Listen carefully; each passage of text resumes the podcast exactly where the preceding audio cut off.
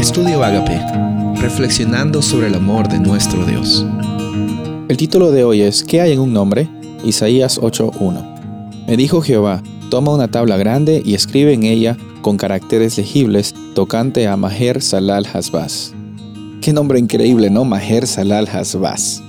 En este nombre, eh, bueno, vemos de que llega a ser el nombre del segundo hijo de Isaías. Si se acuerdan, el primer hijo de Isaías, ¿cómo se llamaba? Se llamaba Sear Hasub. traducido al español es un remanente volverá. Palabras muy lindas. Hay otra palabra clave que vemos en Isaías 7 que es Emanuel, como la señal de que Dios siempre está con su pueblo. Pero en esta ocasión, el segundo hijo de Isaías, que vemos desde 8, 1 al 3, cómo es que llegó a ser concebido y, cómo, y por qué es importante que era su segundo hijo, vemos de que este nombre simbolizaba algo no tan lindo, no tan bonito, ¿no? En otras palabras, en español, Maher Salal Hasbaz significa el despojo se apresura, la presa se precipita. O también significa pronto al saqueo, presto al botín. Entonces, este, este nombre eh, simboliza o eh, simboliza una profecía que Dios está diciendo que se cumplirá como el hijo de el segundo hijo de Isaías será como un marcador profético de que rápidamente, porque dice la historia y la profecía, que antes que el niño sepa hablar, el niño que iba a nacer por Isaías y por medio de Isaías, la esposa de Isaías, obviamente, Damasco y Samaria iban a ser conquistadas. Y Damasco es la capital de Siria, Samaria es la capital de Israel. Dios está en esta ocasión amplificando lo que es el capítulo 7 de Isaías. Como vimos en la semana anterior, en el día, los días anteriores, vemos de que Dios iba a manifestar diciendo, tranquilos, eh, Asiria va a destruir a Siria, va a destruir también a Israel.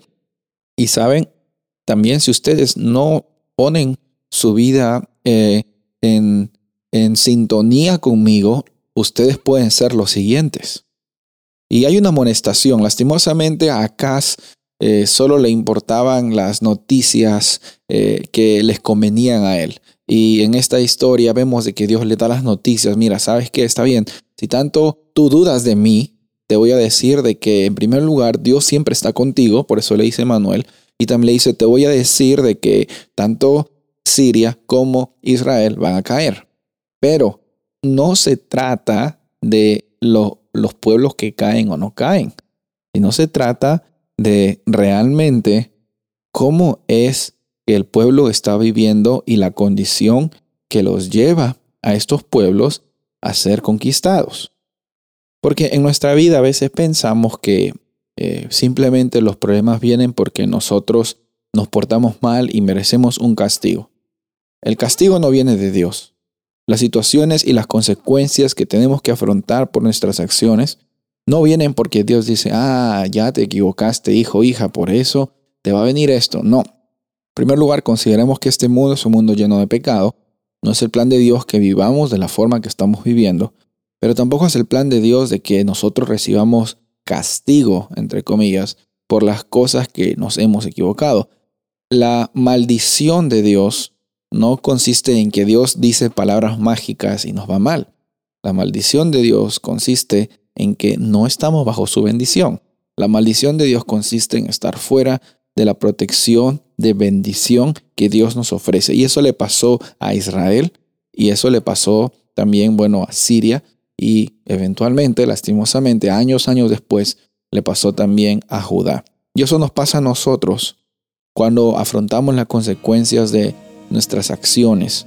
Dios nunca quiso que tú y yo suframos por los problemas y por nuestras situaciones difíciles. Pero sabes, lo hermoso de esto no es que no vamos a tener problemas, sino lo hermoso de esto es que hay un Emanuel. Dios siempre está contigo, siempre está conmigo y también envió a Jesús para que en Él tengamos la esperanza de que al final todo va a salir bien. Soy el pastor Rubén Casabona y deseo que tengas un día bendecido.